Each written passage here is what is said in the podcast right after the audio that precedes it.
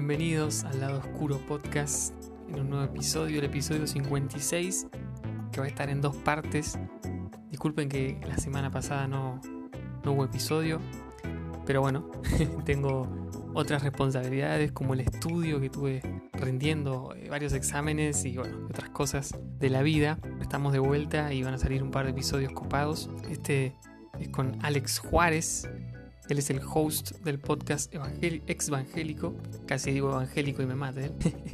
Estudió Derecho y piensa la teología con una cabeza disruptiva, con una, una, visión, una agudeza analítica muy interesante. En esta charla que tuvimos hace no tanto tiempo, hablamos un poco de temas como la iglesia moderna, los cultos coercitivos, las sectas, y esto que es la exvangelización, o lo que algunos llamamos también de construcción espiritual en algunos, en algunos términos, ¿no?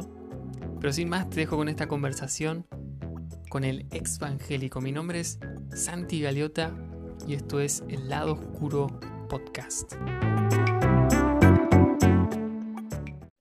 Em, ¿Y vos, exvangélico?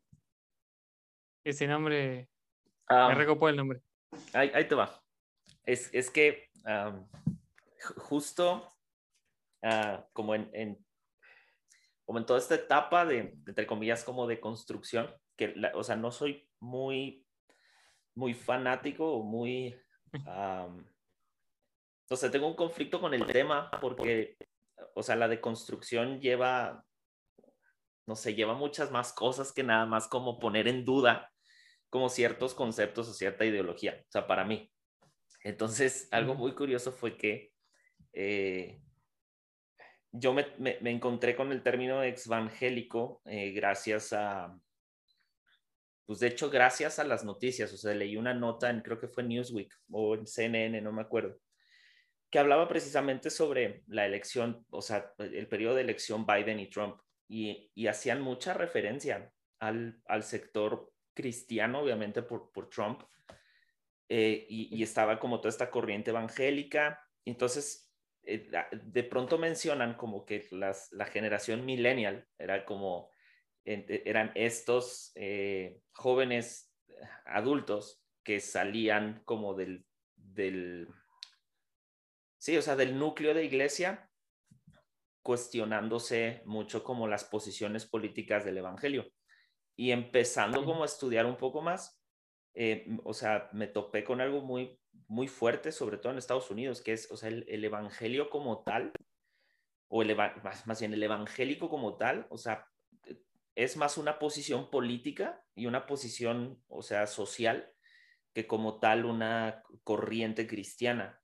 O sea, y, y el problema es que, o sea, nosotros consumimos eso. O sea, en- en América Latina comenzamos a consumir esa evangelización, no, no a manera de, de, vaya, de, de la conversión y de todo lo teológico que hay detrás, sino eh, estas, estas posiciones eh, tan conservadoras que la verdad son muy ajenas a la misma enseñanza bíblica. O sea, hay, o sea, hay ejemplos, hay un montón. O sea, Estados Unidos, eh, eh, a, a manera de, de, sí, a manera de discurso am, en la iglesia, o sea, sostenía o sostuvo durante algún tiempo la esclavitud a, los, a, o sea, a las personas de raza negra y, y citaban versículos bíblicos, o sea, Sí. que era, a ver, es horrible, o sea, y entonces todo eso obviamente con el tiempo va madurando y esas ideologías, independientemente ahorita de lo de Black Lives Matter y todo lo demás, pues esas ideologías se van, pues se van traspolando y se van yendo a, a,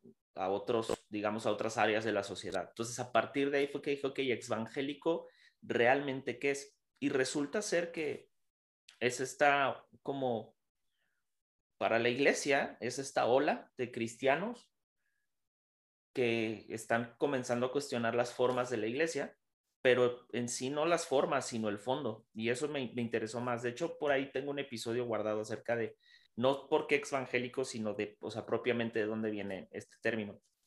Pero sí, Ujú. más o menos por ahí va. O sea, tiene un poco que ver también con de eso. construcción.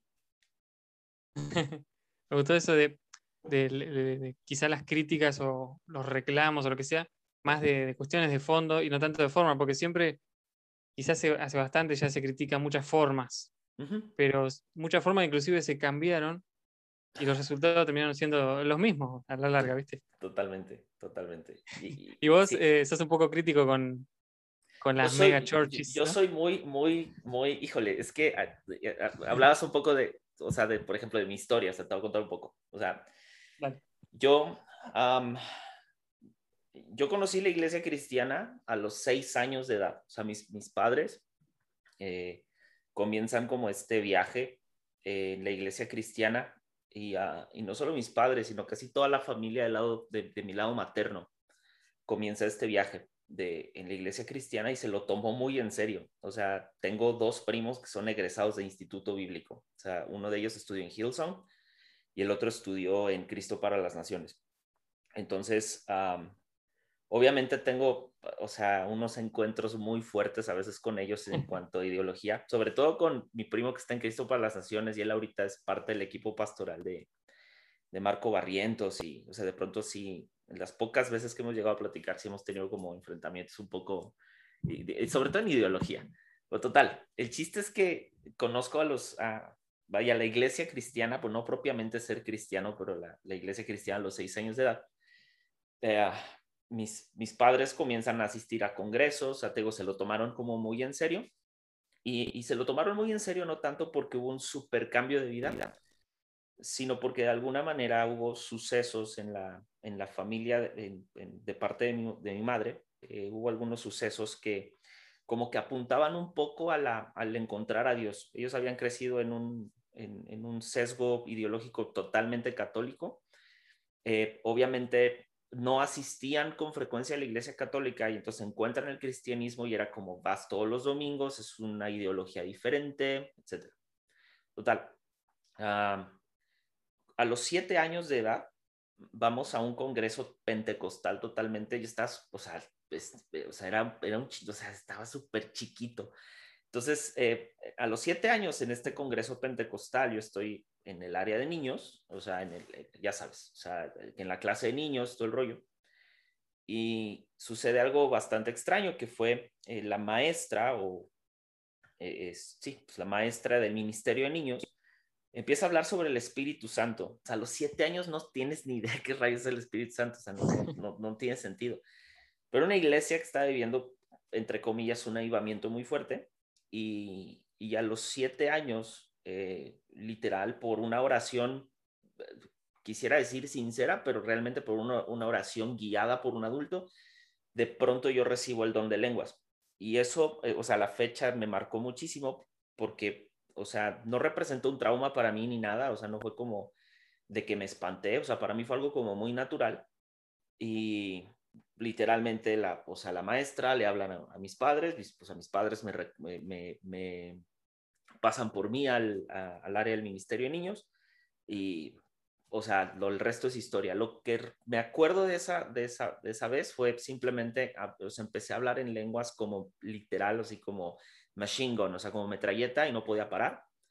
Y ya, o sea, no recuerdo así haber sentido caliente o todas esas cosas, no, o sea, simplemente fue como algo muy natural. Total.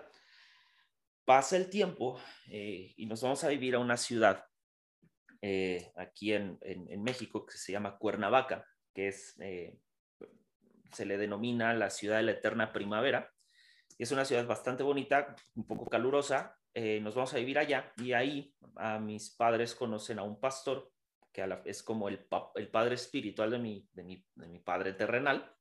Este, conoce a, a, este pastor, que se llama el pastor Amado Quesada, y es un hombre ya debe tener cerca de 90 años, algo así. Y ahí ellos, eh, el pastor Amado les ve como potencial para ser líderes de jóvenes y los literal los nombra pastor de, o sea, pastores de jóvenes como al año o a los seis meses, algo así. Y entonces, eh, literalmente mis padres inauguran y hacen la apertura de un grupo de jóvenes que era inexistente en ese momento. Y el grupo de jóvenes empieza a crecer, pero empieza a crecer de la nada. O sea, no, no fue algo como no, se instituyó así de vamos a ir a evangelizar a las calles, jamás se hizo eso. Eh, tampoco se hizo proselitismo, no, no, se hizo nada, o sea, simplemente ahí estaba el grupo de jóvenes, los jóvenes interesados llegaban y los que no, está bien, no hay problema. Y esas eran de las primeras intenciones del pastor, o sea, de, este, de este pastor, o sea, el pastor amado era, era siempre la intención de jamás secularizar la iglesia. Entonces, para no hacerte el cuento largo, eh, este congreso, o sea, bueno, más bien mis, mis padres abren un, abren un campamento de jóvenes y el campamento de jóvenes en tres años crece de 50 jóvenes a 300 jóvenes. O sea, un campamento iban, o sea, iba gente de todos los estados de la República. De pronto llegamos a tener, o sea, llegaron a tener mis padres así jóvenes de Nueva Zelanda, de, o sea, fue una locura. Y sin proselitismo y sin marketing, sin nada. O sea, fue totalmente natural. Entonces, uh, X, o sea, pasa el tiempo, regresamos a Ciudad de México, eh, y ahí es donde ya verdaderamente empieza como ya un, poco más el, interés por empezar a servir en la iglesia. Yo comienzo a servir tal cual en la alabanza. O sea, mi papá es músico. Yo empiezo a aprender a, tocar batería. O sea, y ahí empezó todo. O sea, y obviamente siempre estuve involucrado en la iglesia. Después de eso, eh, pasa el tiempo eh, y entro a la universidad y, y para estudiar la universidad, estudiar leyes, me voy a la ciudad de Puebla, o sea, cambio otra vez de ciudad y en Puebla otra vez me empiezo a involucrar en otra iglesia, eh, en la alabanza, en otras cosas, pero siento, de pronto siento como una atracción muy fuerte a la enseñanza, no sé por qué, no me preguntes por qué, no fue ni un tirón del Espíritu Santo, ni simplemente fue como, ok, vamos a empezar a investigar. Y creo que tuvo mucho que ver el, el empezar a estudiar, eh, en leyes, en leyes llevas dos materias fundamentales. Una es filosofía del derecho y filosofía como tal, y la otra que, que también se estudia muchísimo es teoría del Estado.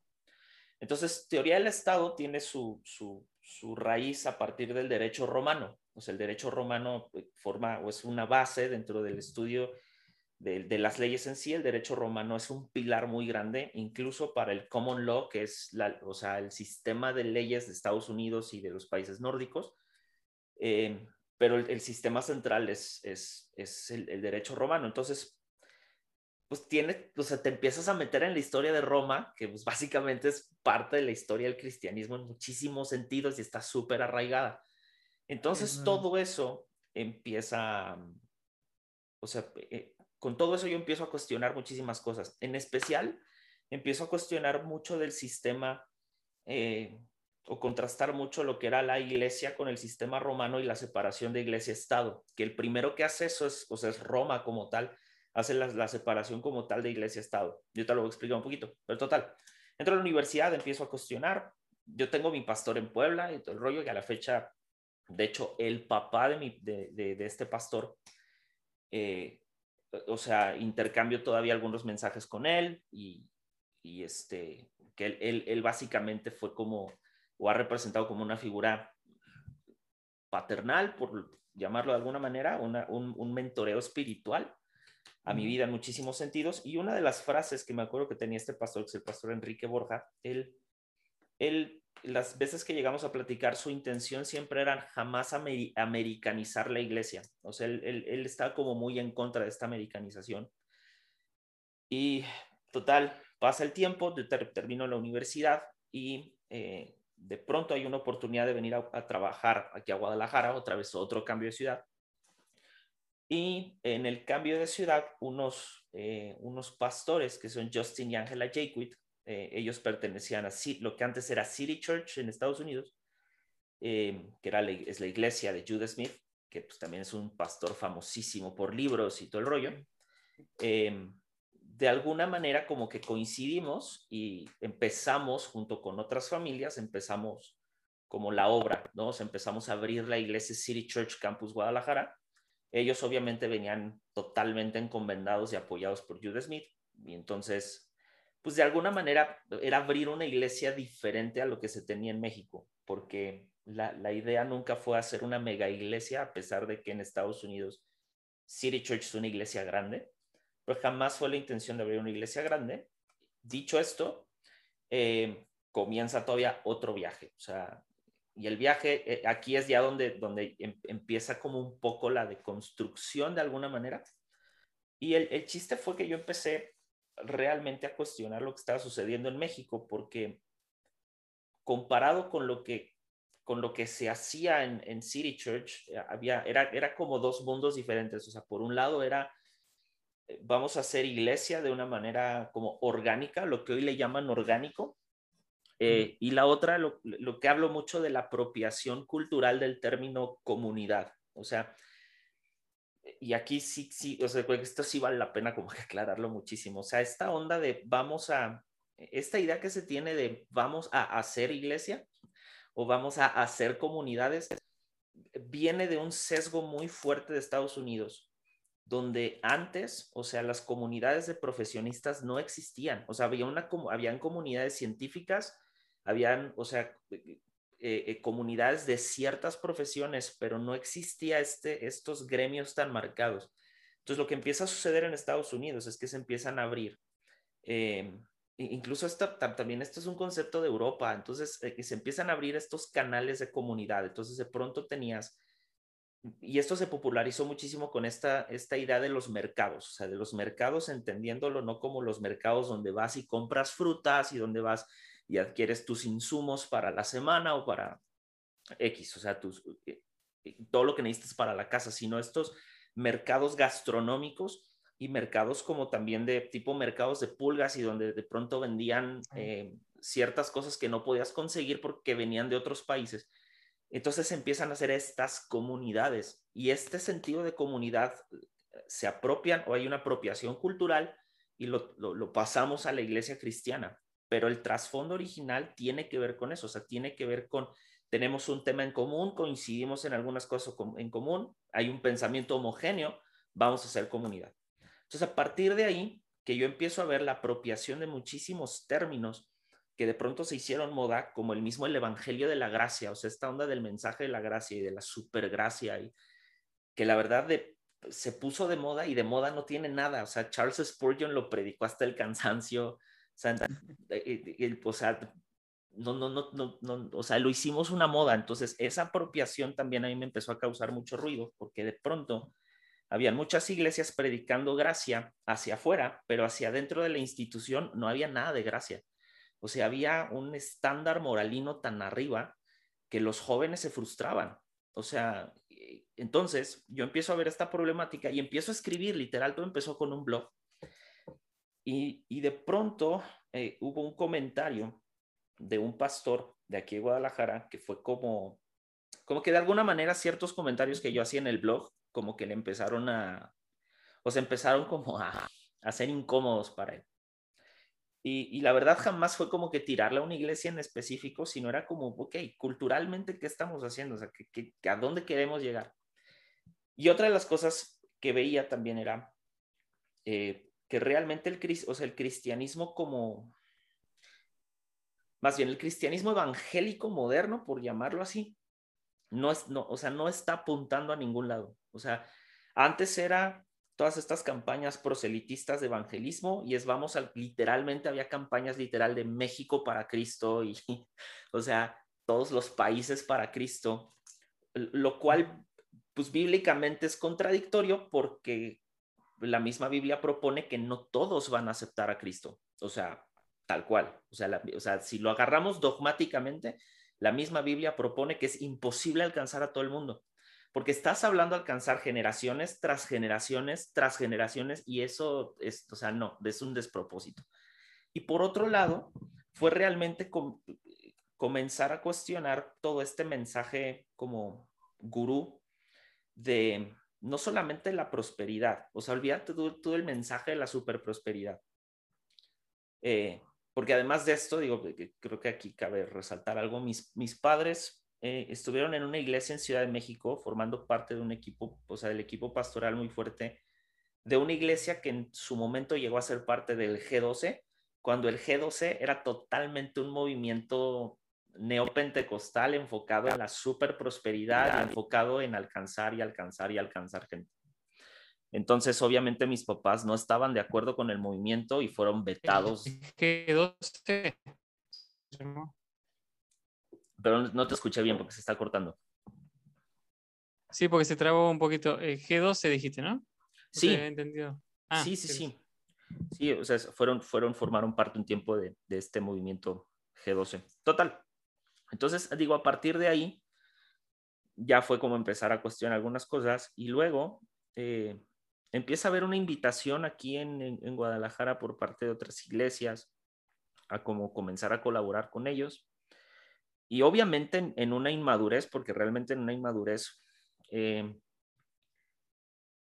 mira, pasan dos cosas. Una es que eh, yo empezaba a recibir comentarios de muchos amigos y entre ellos muchos, o sea, muchos pastores.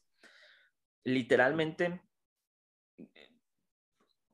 e-, ¿Comentarios negativos? No, no, no, al revés. O sea, de, ah. comentarios en el sentido de, eh, por ejemplo, algo que me acuerdo súper bien, o sea, esta, esta onda de, de, la, o sea, de, cuando te profetizan, o sea, hubo, hubo a mí una, una profecía que creo que también marcó muchísimo eh, durante un tiempo mi vida eh, de manera un poco irracional, que es esta clásica profecía de, de tú vas a,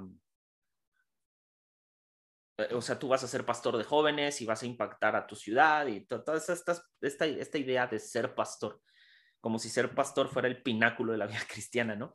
Entonces, pero cuando eres joven y, eres ingenuo y todavía no sabes qué onda, es, eso, eso te pega mucho. Entonces, yo traía un peso muy grande detrás porque era como, ah, o, sea, era literal el golden boy en un círculo muy pequeño pero era como, eh, o sea, el, el, futuro pastor de jóvenes, el, no sé, X, ¿no? Entonces, todo eso, como, o sea, que, o sea, queramos o no, va permeando la personalidad y va permeando la mente y uno comienza a actuar y a hacer cosas para llegar a ser esa persona que te dicen que vas a ser. O sea, no hay de otra. Ese es un problema. Ese es un problema horrible de la profecía, o sea, horrible. Entonces, ah, total, e-, estaba esa presión y junto con esa presión... Querer escalar en, perdón, querer escalar en ese sistema, ¿no? Más que querer escalar, era esta, esta onda de, o sea, te lo profe o sea, alguien te lo profetizó y como te lo profetizó, entonces tienes que alcanzar, o sea, es como este es el exactamente, o sea, tienes, o sea, tu, el propósito de tu vida, o sea, es eso, ¿no? Entonces, y obviamente sí, ejercí no el pastorado de jóvenes como, como como tradicionalmente se, se ve el pastorado de jóvenes, sino fue una manera, creo, más, o sea, más rara. O sea, la verdad fue de manera indirecta. O sea, de pronto había, había me, acuerdo muchísimo esto, había, o sea, jóvenes de, que, que, por X o Y habían conocido a mis papás por los campamentos de jóvenes. De pronto me estaban escribiendo a mí así de, oye Alex, este, estoy pasando por esto, tengo estos problemas, ¿qué hago? Y obviamente yo era el menos indicado para solucionarle la vida, o sea, para nada.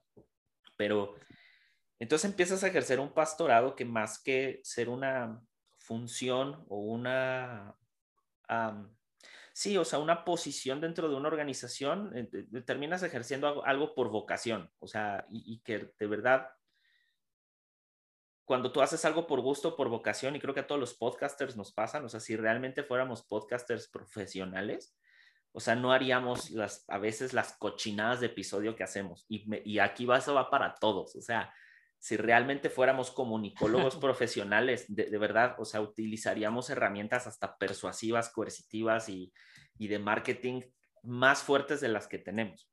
Total. Em, algo que, que, que, sí marcó muy fuerte eh, fue el, el encontrarme con, dentro de esta inmadurez, y querer escalar en la pirámide, digamos, eclesial y en la pirámide del Evangelio. Algo que sí pasó muy fuerte fue en un cambio de iglesia. Y realmente fue un cambio de iglesia porque a mí me invitan a servir esta iglesia. En ese cambio, eh, ahí em, empiezan, yo me empiezo a dar cuenta de mensajes eh, y de, algunas, eh, de algunos programas que eran totalmente nocivos para la gente y, nocivos no, no en el intelecto ni en lo espiritual, eran nocivos en algo todavía más fuerte, que eran nocivos en el, en el bolsillo de las personas. O sea, eran, eran programas que obviamente pues tenías que pagar por ellos y el demográfico social de esta iglesia es, es, pues, es una iglesia de clase media, media baja. y me atrevería a decir baja todavía. O sea, la mayoría de las personas no tienen el estilo de vida, e incluso que los mismos pastores de esta iglesia. O sea, no hay, no hay una, no hay una igualdad o no hay una equidad, vaya, en ese sentido. Entonces, cuando tú tienes a alguien, eh, eh, por ejemplo, una iglesia y, a lo mejor el, el, ingreso per cápita de la iglesia, si lo quiero poner en dólares, o sea, fuera de, vamos a poner 200 dólares al mes, 300 dólares al mes, que tú le cobres a una persona un programa en 400 dólares al mes, le estás quitando más de la mitad de su ingreso mensual. Y eso es una, eso es una práctica coactivo-coercitiva. O sea, realmente es con una promesa de llegar a hacer algo, ¿sabes? O sea, con una promesa de si tú haces esto, vas a ser el, el literal, el joven que va a cambiar la ciudad. Si tú haces esto, vas a llegar a ser un, una, o sea, y no, o sea, realmente, y, entonces cuando yo me topo con esto, ya ahí es donde yo empiezo a ser muy mordaz y empiezo a ser muy, muy, muy agresivo en, en, en, cuanto, en la lógica, o sea, realmente era, era pensar, a ver, espérate, o sea, si se supone que, o sea, que parte del Evangelio predica que, o sea, el, enaltecido va a ser bajado y el que está abajo va a ser enaltecido para llegar a una equidad. Y si estamos hablando que el reino de los cielos parte de esta, esta, o sea, más allá de una realidad celestial, sino que el reino en la tierra es, o sea, como Jesús mismo lo predicó, el gozo, paz y justicia, y esta parte de la justicia tiene que ver más con equidad y con una y con ser justificados delante de Dios. Entonces, como iglesia, ¿qué estamos haciendo? Entonces yo empiezo a cuestionar esto estando muy cerca del equipo pastoral y entonces ahí me empiezo a volver muy incómodo. Hasta que esto trascendió en ataques personales y ta, ta, ta, y bla, bla, y, y ahí ya, me metería mucho en, en ese rollo.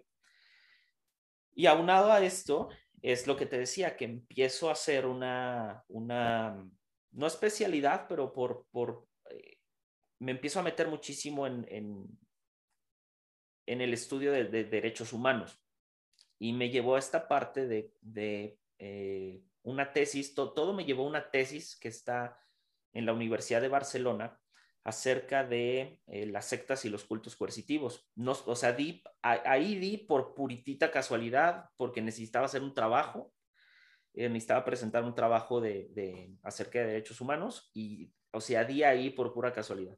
Y a partir de ahí eh, fue como, o sea, si de por sí ya traía cuestionamientos muy fuertes anteriores de, de la cultura cristiana, o sea, la parte de los cultos coactivos coercitivos fue como, o sea, fue como un hachazo literal así de qué rayos estamos haciendo. O sea, porque cuando empiezas a estudiar estas sectas ocultos, coactivos, coercitivos, te empiezas a dar cuenta de que hay muchas, muchas conductas de la iglesia cristiana evangélica que son iguales sin que los líderes de la iglesia se den cuenta en la mayoría de las ocasiones. Hay otras en las que por supuesto que saben qué es lo que están haciendo pero ah, fue a partir de ahí que sale como todo esta onda de hablar de cultos coercitivos y que comienzo a, a cuestionar y ta, ta, ta. ¿Esto hace cuánto tiempo fue más o menos? Lo de los cultos coercitivos fue hace como unos, ¿qué será? Como unos cinco meses más o menos.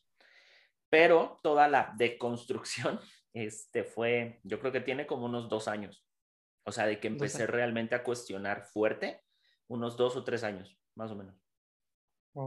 ¿Y vos eh, seguiste siendo parte de una, de una congregación, de una iglesia? ¿O um, después ya no? ¿O ahora estás? No sé. Un, un, tiempo no. O sea, un tiempo sí, sí, la verdad tuve, tuve que sanar muchísimas cosas porque, o sea, sí, sí, sí fueron, fueron, fueron, o sea, fueron ataques, más que ataques, fue, fue algo muy fuerte. O sea, para mí emocionalmente fue muy fuerte porque vuelvo a lo mismo. O sea, eh, cuando, el, cuando el pensamiento homogéneo te pinta como alguien que puede hacer grandes cosas para Dios, hay una, hay una presión social muy fuerte. O sea, y, y, esto sí vale, vale la pena explicarlo. O sea, la iglesia cristiana ejerce una presión social muy fuerte. O sea, muy fuerte. Porque eh, sucede, mira, sucede con, con, creo que con tres aspectos básicos para mí. O sea, uno es eh, que el, el, híjole, ¿cómo lo explico? Mira, la, la primera línea sobre la cual hay, un, hay una presión social fuerte es el adoctrinamiento. Yo te voy a explicar la diferencia entre la doctrina y el, y el, y el discipulado, son dos cosas totalmente diferentes. Adoctrinamiento y discipulado son abismalmente diferentes.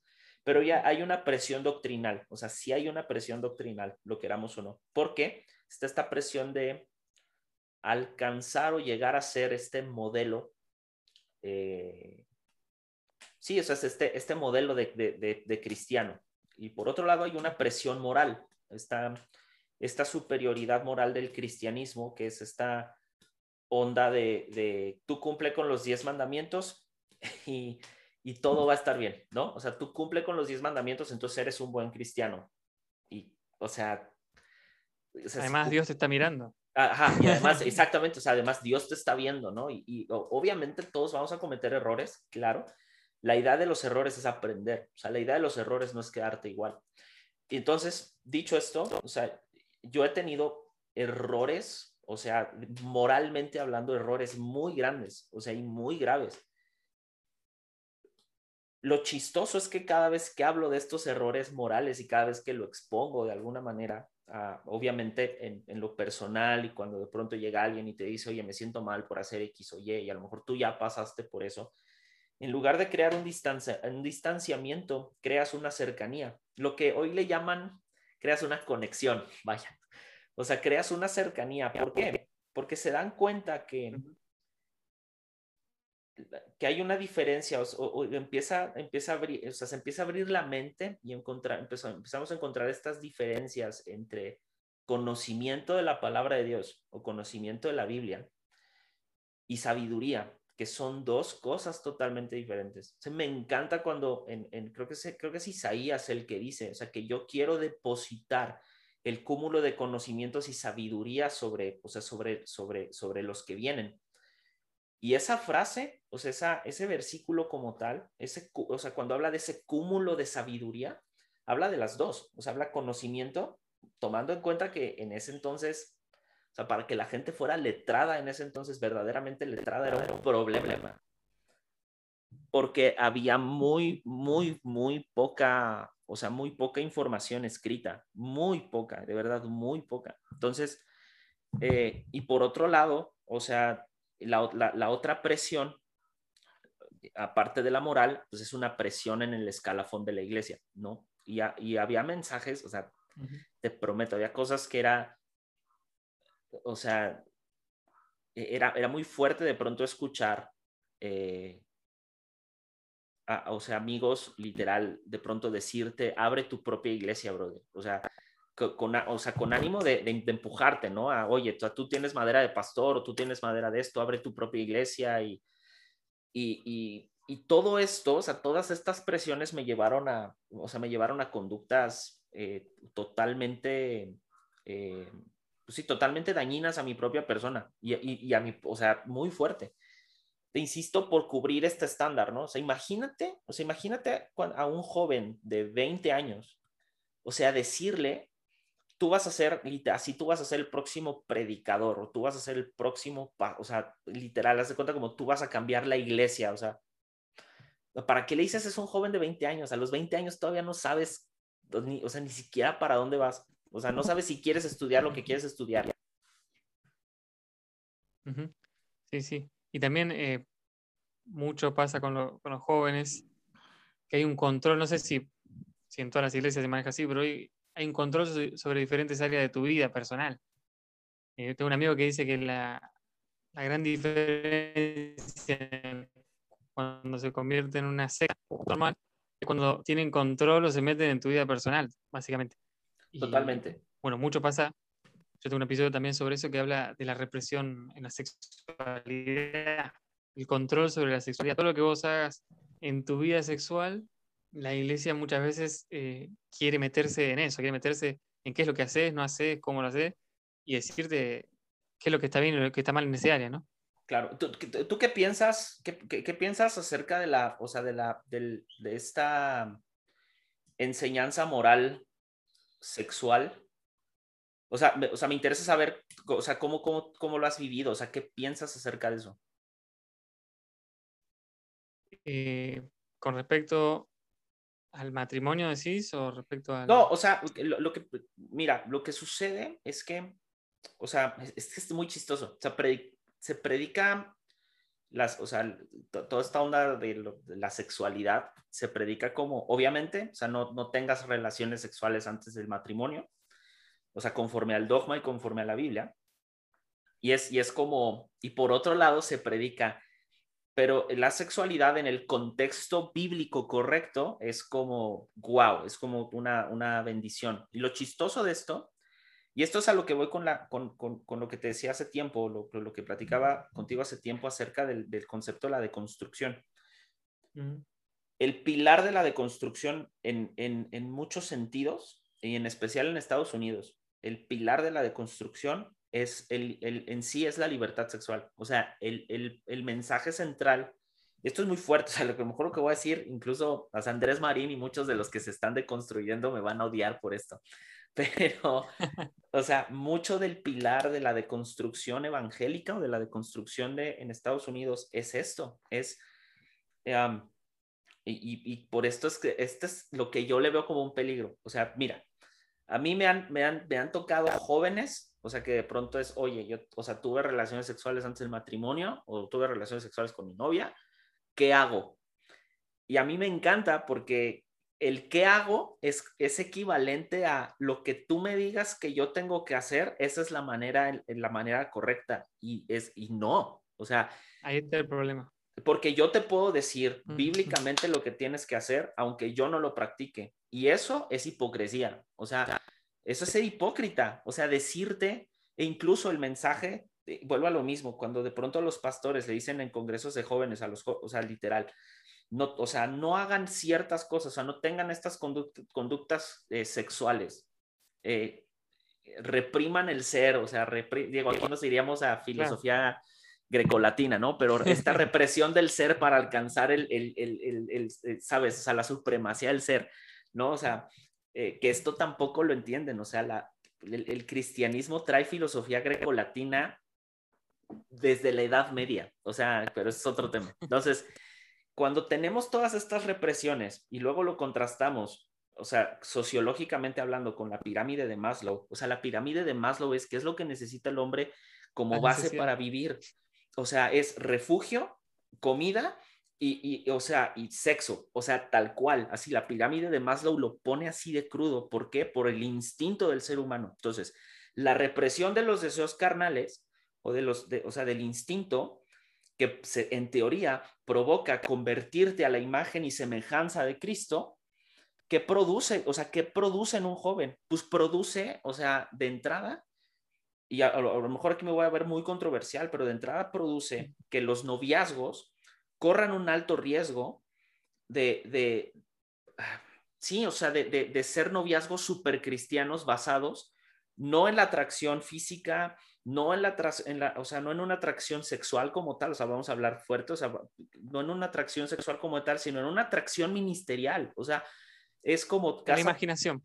Exactamente, o sea, y esta, esta idea del, del super matrimonio pastoral, así de, ay, qué bonito, yo quise, o sea, que mi matrimonio sea como el de ustedes, brother, o sea, no, no, no, estás entendiendo que dan una, o sea, dan una cara para fines de marketing a la iglesia, y detrás de no sabemos. Y a mí me encanta porque esta frase la tiene mi madre. Ella dice, envidiamos lo que no sabemos. Y esta es la realidad. O sea, el cristianismo está, mucho del cristianismo está sostenido en estos super personajes que les envidiamos muchas cosas, pero detrás no sabemos si el, si el, el pastor golpea a su esposa, o sea, o el pastor la trata mal, o no sé, qué sé yo. O sea, pero este es a lo que voy. Anhelamos modelos de vida que no necesariamente tendríamos por qué anhelar. O sea, yo, es más, yo después me hice esa pregunta, o sea, ¿por qué? O sea, ¿cuáles eran mis motivaciones para pastorear, por ejemplo? O sea, yo abrí una iglesia y, la, y al mismo tiempo el que la abrí, a los meses la cerré. O sea, y la cerré precisamente por esa pregunta de, a ver, o sea, ¿a quién estoy tratando de agradar y por qué estoy tratando de hacer esto? O sea, ¿cuáles, literalmente, las preguntas filosóficas, ¿no? De, o sea, por qué hago lo que hago, o sea, por qué estoy metido en intentar impulsar una organización eclesial o sea, ¿con qué fin? Y cuando me di cuenta que el fin verdadero de por qué estaba impulsando la organización era totalmente un fin eh, muy, muy egocéntrico y, producto también de esta onda de, de tú puedes hacerlo, o sea, yo confío en tu ministerio, yo confío en tu llamado, tú tienes un gran llamado. Entonces empiezas a ver que todo eso alimenta el ego y es las, esa es la primera razón por la cual no deberías hacer algo. O sea, cuando a alguien le dicen, oye, ¿por qué no grabas tu disco de alabanza y adoración? O sea, pregúntate por qué lo vas a grabar. O sea, ¿realmente necesitamos otro artista de alabanza y adoración? La realidad es que no, pero de todos modos lo hacemos. Y la verdad es que en, en, e, eso es a lo que voy con la presión. O sea, esa, esa presión sobre la enseñanza sexual hoy en día es, la, es de las banderas principales de la deconstrucción, en especial en gente que no entiende en qué consiste verdaderamente esta deconstrucción o esta, sí, exvangelización, por llamarlo de alguna manera. Sí, sí, yo, más que, que si, repito, me preguntabas qué pensaba yo del tema. Yo lo primero que pienso es que no tengo yo que decirle al otro lo que tiene que hacer con su sexualidad. Eh, es lo que hace bastante tiempo pienso. También por experiencias de, que a mí me han dicho lo que yo tenía que hacer. Bueno, ni, ni hablar, o sea, ni hablar de la sexualidad, de tener relaciones con, tu pareja, ¿no? pero digo, siempre eh, la masturbación, o sea, te daban, te daban con un caño, como decimos acá, por, eh, por la masturbación, por, o sea, un tema tan básico que que, tiene que ver con, el descubrimiento sexual de, uno, ¿no? En la adolescencia, lo que sea. Y, que te repriman hasta en lo que vos hagas en tu intimidad con respecto. También de ahí se agarraban más o menos que tenías un demonio, que tus pensamientos estaban repletos de demonios. Sí, sí, sí. Entonces, como que yo creo eso. Yo no tengo por qué decirle. Yo, eh, en mi vida personal, tengo una, tomé mis decisiones y, pero no tengo por qué imponerle al otro, no, vos tenés que, no sé, tenés que tener relaciones antes del matrimonio porque no pasa nada, que esto que el otro. Bueno, es mi forma de verlo. Claro. Pero por ahí para el otro es muy importante, ¿viste? Si el otro realmente y nadie se lo impuso, y para muchos tiene un valor enorme, o sea, llegar virgen al matrimonio es como eh, eh, la santidad, más o menos. Bueno, también yo lo respeto, o sea, hoy por hoy estoy como más relajado en ese sentido. Cada uno decide en lo que creer y, se hace cargo de eso. Mm, es como vos decías, el, adoctrinamiento. Eh, todo este tema que tiene que ver con, la mente, te meten una culpa en la, cabeza. Un montón de, ideales, digamos, de, dogmas. Y cuando vos querés hacer algo, no lo haces por culpa. O sea, ¿por qué? ¿Por qué yo ahora no me, no me prendo un porro o, me, aspiro una línea de cocaína? Y por la culpa, nada. Eh, ¿Sabes, qué creo? Eh, o, sea, es que mira, eh, a, mí me, me, me, sorprendió esto cuando, cuando tú empiezas a, a, a, entrar en, cuando, cuando uno empieza a entrar en el tema del comportamiento social y, y, todos estos estudios, o sea, te das cuenta que la moral cristiana responde a una moral universal. O sea, eh, los diez mandamientos, o sea, es que a ver, aquí, aquí, es que aquí sí valdría la pena como meterle un poquito más. O sea, los diez mandamientos, eh, ¿a quién le, o sea, le fueron dados a un pueblo que había vivido en ignorancia durante muchos años y en esclavitud y que se comportaban como animales. O sea, el pueblo de Dios, o sea, el llamado pueblo hebreo, o sea, literalmente eran bestias de carga para los egipcios y como tal no tenían educación, o sea, tenían ni siquiera, o sea, no tenían acceso a nada, eran esclavos. O sea, es, como si hoy te fueras a las minas de diamantes en el Congo y sacaras a todos esos niños, o a la India, ok, un, ejemplo, mejor ejemplo, vete a la India, donde está el sistema de castas, y saca a 10 mil personas del sistema de castas, tráelas a México a ver cómo viven. O sea, e, esa, es, ese es, el, e, ese es el, o sea, esa es la magnitud de lo que sucedió en, en, cuando fueron dados los diez mandamientos. O sea, los diez mandamientos fueron dados como una, o sea, como reglas morales de convivencia para gente que había vivido en ignorancia durante años. Y habían pasado generaciones enteras con ese estilo de vida. O sea, literalmente, o, sea, había, había incesto, habían, o sea, era, era una cosa aberrante. O sí, o sea, eran, eran, ahí sí eran perversiones, había pedofilia, había muchísimas cosas que la gente no toma en cuenta y, ay, qué padre, los, nos fueron dados los diez mandamientos, qué bonito. No, fueron dados los diez mandamientos porque ese pueblo... sí, porque ese pueblo en específico eran bestias de carga. Yo tengo un libro acá que se llama La verdadera historia de los judíos.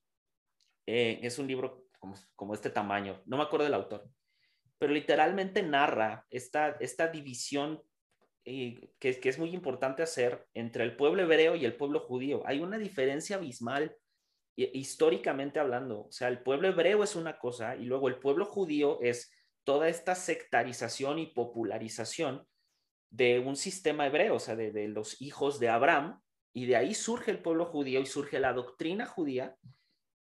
Y, y, necesitamos hacer esa distinción porque en realidad cuando nos referimos al padre de la fe, que por ejemplo es Abraham, nos estamos refiriendo a alguien hebreo, que después escala a los judíos y ya luego nos meteríamos en otras cosas. Pero ahí va. Esta es, esta es la cosa con el sistema del estándar moral. O sea, ok, los diez mandamientos, no matarás, no robarás. ¿En qué país, o sea, en qué país moderno hoy matar está bien visto? En ninguno. O sea, me preocuparía de verdad, o sea, si, si nuestra vida estuviera regida por los diez mandamientos, o sea, me preocuparía del cristiano que dijera, o de cualquier persona eh, cristiana que dijera, o sea, yo no mato porque está prohibido en la Biblia. O sea, si la Biblia no existe o si los diez mandamientos no existen, ¿matarías? O sea, necesitas de este sesgo bíblico moralino para no hacer cosas, tú estás mal, brother. O sea, no, hay sentido común, no hay razón, o sea, no, no estás razonando bien. O sea, no robo porque la Biblia dice que robar está mal. O sea, en esta, necesitas puro sentido común. Entonces, lo que no entendemos desde, ahora sí, desde el punto de vista de las leyes, o sea, las leyes están hechas sobre, sobre la escala moral universal, donde parten del bien común. Y la mayoría de las cosas en la Biblia parten para un bien común de una cultura específica. Que sea relevante en nuestros tiempos, eso es diferente pero, o sea, ¿por qué se les dijo? O, sea, e, ejemplo, cuando, a mí me encanta porque el argumento, por ejemplo, el, el, argumento del diezmo como ley, o sea, vamos, vamos, porque el, diezmo también entra dentro de la moral cristiana súper duro. Le damos al diezmo. ¿Sabes? O sea, entonces, ¿de, ¿de, dónde viene el diezmo? Y la gente agarra Hebreos y agarra Génesis para hablar sobre el diezmo, o sea, agarra Melquisedec, tal cual. Y, ay, mira, pues es que en Hebreos dice que eh, como, así como Abraham le dio el 10% a Melquisedec, pues entonces, y, como también estaba estipulado para los judíos que los descendientes de Leví podrían cobrar el 10% de, todo lo que recibía el pueblo, porque los hijos de Leví o la tribu de Leví eran aquellos que servían durante de, tiempo completo en el templo, pues entonces ellos deberían de, de, ser remunerados. Y estoy de acuerdo con que sean remunerados, pero es el 10%. O sea, es el 10%. Entonces, lo chistoso de esto es que agarramos Hebreos y agarramos Génesis y Melquisedec y lo ponemos como una ley. Cuando no es una ley, el diezmo no es una ley. El diezmo fue algo que a Moisés le nació hacer con Melquisedec, como este rey sacerdote, que además, o sea, me, me, preguntabas el otro día de cuáles, cuáles eran mis tres herejías, ahí te, va, o sea, ahí te va una de mis herejías brutales. Y, y, el otro día se lo platicé a Andrés Marín y le pasé un video acerca de Melquisedec, te lo voy a rolar, de que quién rayos era Melquisedec, porque hay, hay, obviamente si lo vemos literal, es como, ok, o sea, ¿qué onda? O sea, Melquisedec teológicamente hablando es como una, esta figura del rey sacerdote que de alguna manera después se refleja en Jesús, pero hay una parte de, en, en la Biblia y es que Melquisedec, ojo, esto no es doctrina, o sea, lo quiero aclarar antes que otra cosa, esto es una de mis doctrina. Sí, sí, sí, esto no, esto no es doctrina, esto es algo que yo investigué y ahí cada quien saque sus conclusiones, pónganse a leer. Pero uh, resulta que Melquisedec, o sea, si nos vamos al Antiguo Testamento, o sea, Génesis, eh, Abraham sale de Ur de los Caldeos. Ur de los Caldeos era parte de, la, de Mesopotamia. Entonces era parte en sí de, los sumerios. O sea, porque en ese entonces la, civilización más grande, era, o sea, era una de las civilizaciones más influyentes y más grandes en esa época, nos estamos hablando del 2000 antes de Cristo, una cosa así, eran los sumerios. Resulta que dentro de, los sumerios, más allá de teorías de conspiración y este tipo de cosas, obviamente para parte de la teología y del, panteón de los sumerios, estaban, eh, los, estaban Anu, eh, Enki, que de ahí salen los Anunnakis, que es, ya esa es otra funda conspirativa y ta, ta, ta, pero está Anu, Enki y luego está él, eh, que tienen, tienen otras acepciones. Y resulta que Melquisedec en Génesis dice que Melquisedec adoraba o él, él era el sacerdote del Dios Altísimo, mientras que Abraham, o sea, a quien, quien le había hablado Abraham era Yahvé. Entonces, esta distinción histórica está bien cañona porque presupone, si lo leemos de manera literal, presupone que hay dos dioses, Yahvé y él. Si me voy muy así, muy, muy, muy profundo y muy clavado, pues resulta que Génesis, o sea, Génesis si lo partimos antes de Abraham y después de Abraham, que es realidad se tendría que leer así. Antes de Abraham, todas las historias de Noé y todas las historias de la creación parten de los sumerios. Y ahí va por qué. En ese entonces, o sea, lo más cercano a los sumerios que tenemos son los rollos del Mar Muerto y el código de Amurabi. El código de Amurabi ni siquiera está la traducción completa. Y de los rollos del Mar Muerto se están despedazando en un museo sea, no hay, no hay forma. La cosa con esto, y por eso te decía que es de mis mayores herejías o de las cosas que, es como, o sea, que esto no salva a nadie y, o sea, no es teología así evangélica ni nada. Pero hay una, hay una parte de la, del panteón sumerio, hay una parte donde creo que me parece que es Enki, uno de los dioses sumerios, él ordena, según la, este poema llamado Génesis, él ordena el diluvio para eliminar a toda la humanidad y es otro, uno de sus hermanos, el que le dice no. Entonces este hermano construye un barco, una embarcación, donde él le ordena a parte de la humanidad que en esa embarcación metan todas las semillas existentes y que meta todos los animales existentes. O sea, tiene una similitud total con Noé. Y entonces, ahora, si, si nos ponemos a eso, léanse, o sea, por otro lado, a la gente que le interese, lea, léanse el libro de Enoch. O sea, el, libro de Enoch es una chulada en ese sentido. el libro de Enoch trae muchísima referencia a muchísimas cosas, obviamente a manera, a manera poética.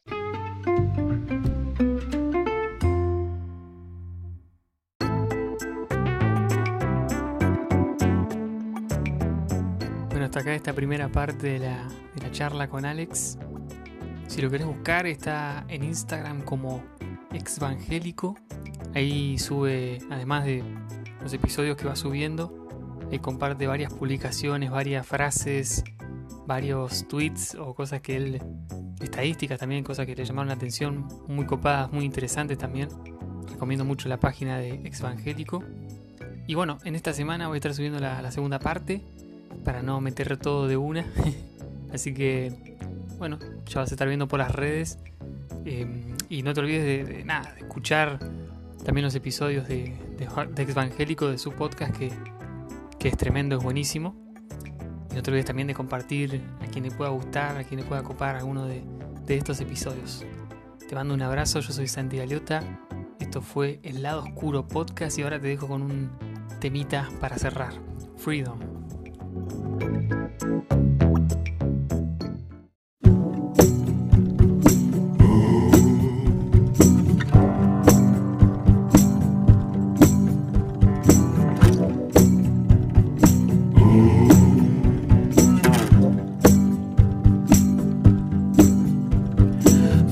like the weight of the world was on my shoulders.